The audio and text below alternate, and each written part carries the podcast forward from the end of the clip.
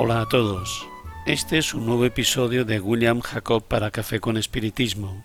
Hoy quiero leer no solo un extracto, sino todo el capítulo 7 del libro El porqué de la vida, de León Denis, que se titula El objetivo supremo. Pero estén tranquilos, es un capítulo corto, muy especial, hermoso y con reflexiones que espero toquen el corazón de cada uno de vosotros. Mi invitación es que lo escuchéis como si estuvierais frente al propio León Denis, escuchándolo a él. Hombre, hermano mío, ten fe en tu destino, porque es grandioso. Naciste con facultades ocultas, aspiraciones infinitas, y se te dio la eternidad para desarrollar algunas y satisfacer otras. Crecer de vida en vida, clarificarse a través del estudio, purificarse a través del dolor, adquirir una ciencia cada vez más amplia, cualidades cada vez más nobles. Esto es lo que se espera de ti. Dios ha hecho aún más por ti. Te dio los medios para colaborar en su trabajo, participar de la ley del progreso ilimitado, abriendo nuevos caminos a tus semejantes, elevando a tus hermanos, atrayéndolos hacia ti iniciándolos en los esplendores de lo verdadero y lo bello, en las sublimes armonías del universo, ¿no será entonces crear, transformar almas y mundos?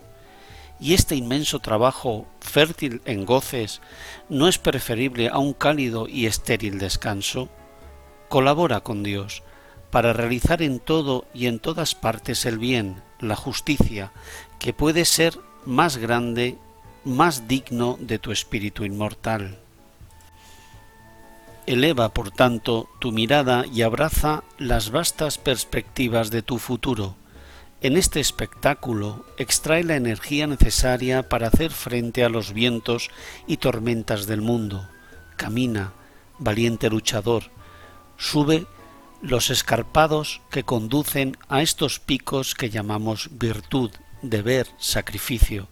No te detengas en el camino a recoger las flores de las zarzas, a jugar con las piedras doradas. Adelante, siempre adelante. ¿Ves en los espléndidos cielos estas estrellas llameantes, estos innumerables soles que se arrastran en sus prodigiosas evoluciones, brillantes procesiones de planetas? ¿Cuántos siglos acumulados se necesitan para formarlos? ¿Cuántos siglos se necesitan para disolverlos? Pues bien, llegará el día en que todos estos enfoques serán borrados, cuando estos mundos gigantes se disiparán para dar paso a nuevos globos, a otras familias de estrellas que emergen de las profundidades. Nada de lo que ves hoy existirá más. El viento de los espacios habrá barrido para siempre el polvo de estos mundos gastados, pero vivirás para siempre, continuando tu marcha eterna en el seno de una creación incesante renovada. ¿Cuáles serán entonces las sombras y preocupaciones del presente para tu alma refinada y engrandecida? Accidentes efímeros de nuestro viaje no dejarán más que tristes o dulces recuerdos en el fondo de nuestra memoria, frente a los infinitos horizontes de la inmortalidad, los males del presente, la evidencia soportada será como una nube fugaz en medio de un cielo sereno. Considera, por tanto, en su valor razonable las cosas de la tierra. Sin duda, no los desprecies, pues son necesarios para tu progreso y tu misión es contribuir a su superación, perfeccionándote a ti mismo, pero no aprisiones tu alma en ellos exclusivamente y busca ante todo las enseñanzas que contienen, a través de ellos comprenderás que la meta de la vida no es el goce ni la felicidad, sino mucho más, a través del trabajo, el estudio y el cumplimiento del deber, el desarrollo de esa alma, esa personalidad que volverás a encontrar más allá de la tumba, tal como tú lo formaste en el curso de tu existencia terrenal.